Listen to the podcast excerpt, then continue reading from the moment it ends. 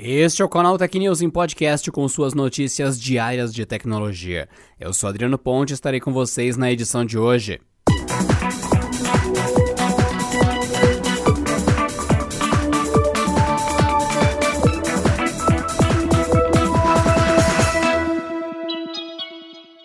Estudo chinês apontou a Coronavac, candidata à vacina contra a Covid-19, produzida pela farmacêutica chinesa Sinovac, como segura.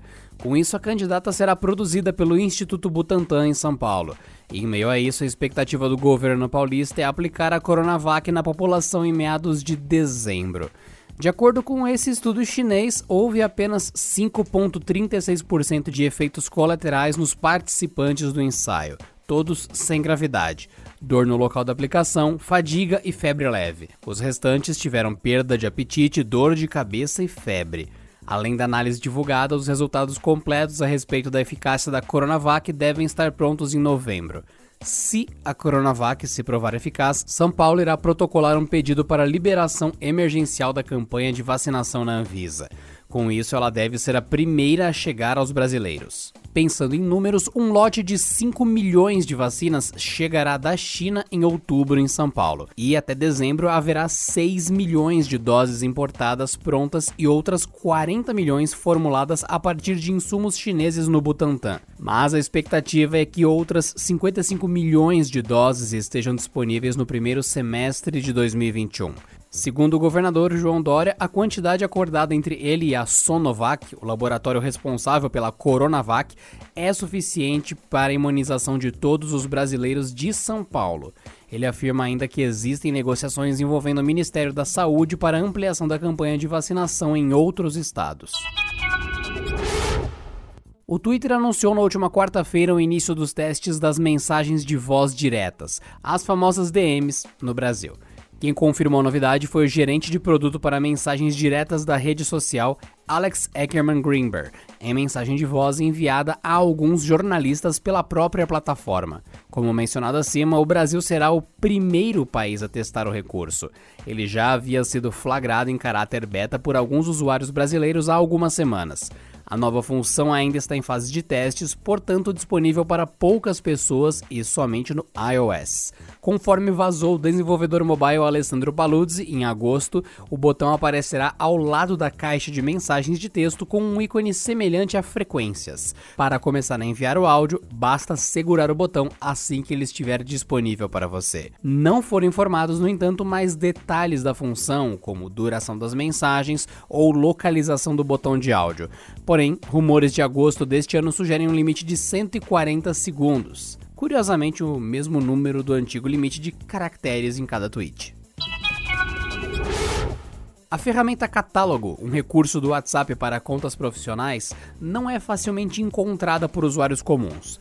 Mas uma nova versão de testes do mensageiro indica que a empresa está trabalhando para melhorar a visibilidade dos anúncios de produtos. E isso inclui um botão de acesso no topo da tela da conversa. A alteração afetou os botões de chamada, que foram concentrados em um só, tanto para conversas de áudio quanto de vídeo.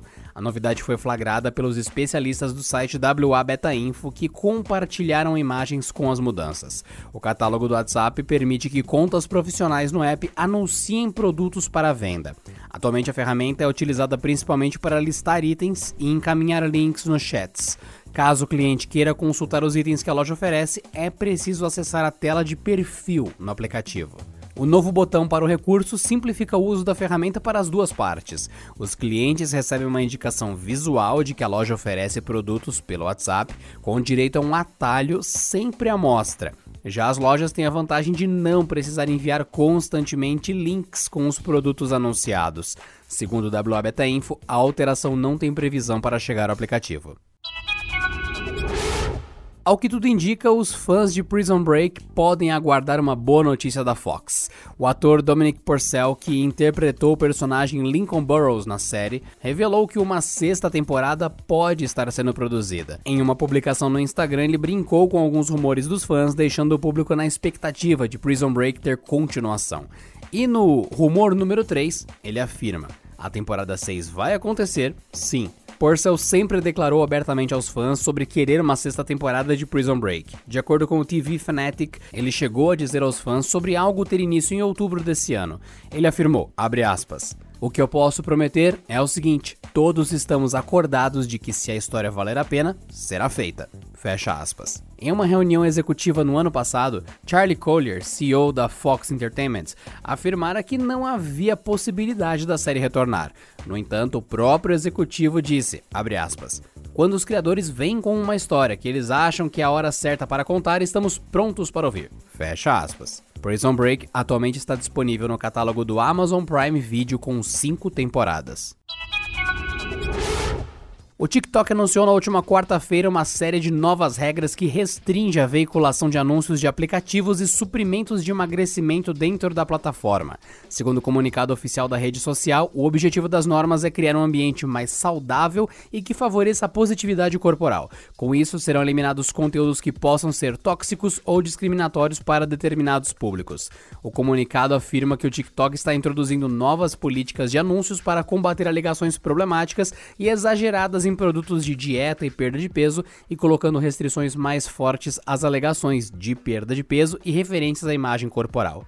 Mesmo disseminando tais produtos de forma positiva, os anunciantes terão que cumprir uma série de regras, como não direcionar a publicidade para menores de 18 anos. Por fim, a rede social também firmou uma parceria com a Associação Nacional de Distúrbios Alimentares nos Estados Unidos. O objetivo é redirecionar usuários diretamente para centrais de atendimento da ONG caso eles registrem buscas por termos ou hashtags consideradas perigosas. E por hoje é só, pessoal. Nos vemos na próxima sexta-feira em mais uma edição do Canal Tech News em podcast. Então, bom descanso e até lá. Este episódio contou com o roteiro de Rui Maciel, edição de Mari Capetinga e editoria-chefe de Camila Rinaldi.